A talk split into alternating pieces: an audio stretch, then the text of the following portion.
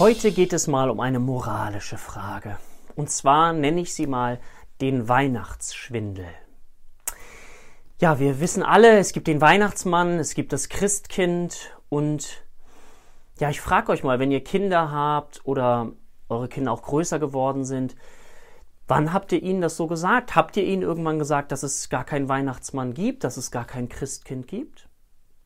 Ich habe viele Jahre lang gar nicht gewusst, dass der Weihnachtsmann eine Erfindung von Coca-Cola ist. Ich weiß nicht, ob ihr das wusstet, aber wäre ja so die Frage, wie seid ihr damit umgegangen? Es geht um diese kleine Notlüge. Wir wollen eine Fantasiewelt aufrechterhalten für unsere Kinder. Und es gibt aber Studien dazu, dass gerade Notlügen oder auch so eine Lüge über den Weihnachtsmann oder das Christkind ja auch unsere Moral beeinflussen kann und wirklich einen Effekt auf unsere Kinder hat. Wie gehen wir damit um?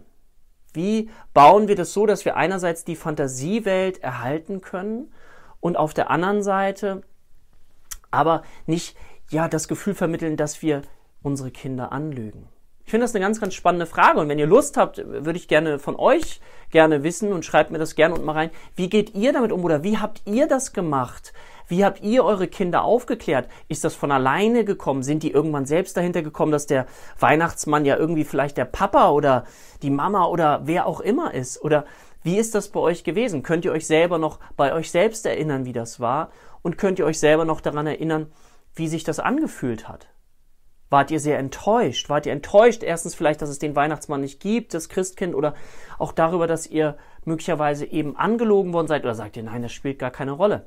Würde mich sehr, sehr stark interessieren.